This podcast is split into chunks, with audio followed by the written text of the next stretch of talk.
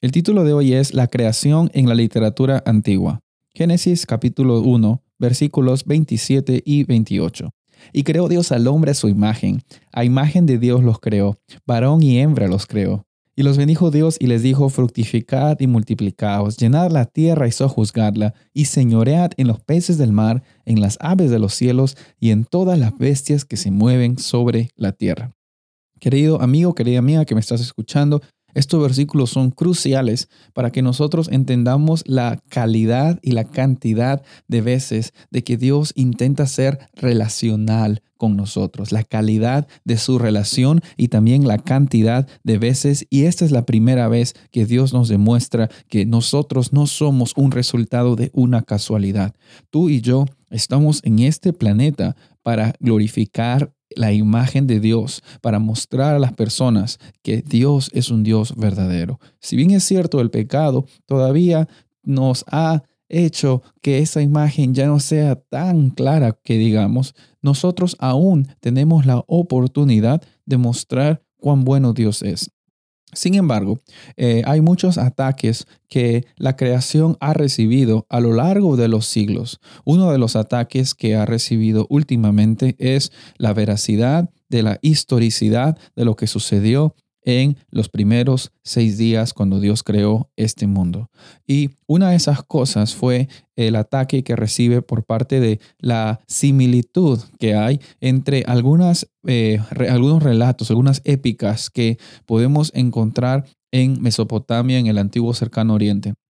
Una de ellas es el Enuma Elish, otra es el Gilgamesh, otra es el Atraharsis. Hay diferentes historias que las culturas alrededor de los israelitas tenían en tabletas escritas, incluso algunos dicen que datan antes que la historia que, que vemos en los manuscritos del Antiguo Testamento. Estamos hablando antes de los tiempos de los manuscritos, cuando la escritura y los registros históricos estaban hechos a eh, con una escritura cuneiforme que era escritos en tabletas de arcilla.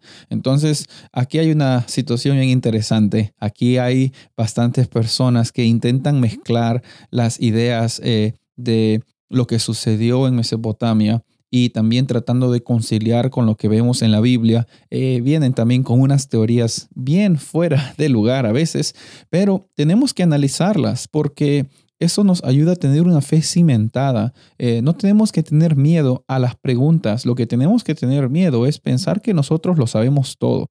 Sabes, si hay algo en común en estas épicas de Mesopotamia, ya sea Gilgamesh, ya sea el Atraharsis, ya sea el Enuma Elish, si hay algo en común de estas eh, historias de cómo se creó el mundo, que si bien es cierto, hay alguna similitud en la creación que nosotros vemos en la Biblia, pero hay un contraste muy grande. En estas épicas, en estas historias de las diferentes culturas, lo que está sucediendo no es que el ser humano es creado como una persona con un propósito, sino en muchas de estas situaciones, en realidad lo que sucede es que los dioses, los varios dioses de las diferentes culturas, crearon el mundo simplemente para beneficio propio. Y eso va contrariamente a lo que nosotros vemos en la Biblia. Dios es un Dios que crea a la humanidad en un acto de servicio y de amor para glorificar su carácter y para que nosotros seamos bendecidos. Entonces, hay un contraste entre las ideas del antiguo cercano oriente que nosotros vemos en esas historias como la Trajarsis, eh, donde el hombre es un esclavo para los dioses, donde los dioses, si quieren, le hacen caso al ser humano cuando el ser humano hace suficientes sacrificios. Eh, sin embargo, eso no es lo que nosotros vemos en el Dios de la Biblia. Sabes, necesitamos ir a la Biblia para saber cuán grande es nuestro Dios y cuán diferente es esta historia de la creación con otras historias que nosotros vemos en las épicas como la de Gilgamesh, las diferentes épicas de Mesopotamia de Babilonia también. El llamado de hoy es que tengas una relación real con ese Dios que no quiere que tú seas su sirviente, sino quiere que tú seas su amigo. Soy el pastor Rubén Casabona y deseo que tengas un día bendecido.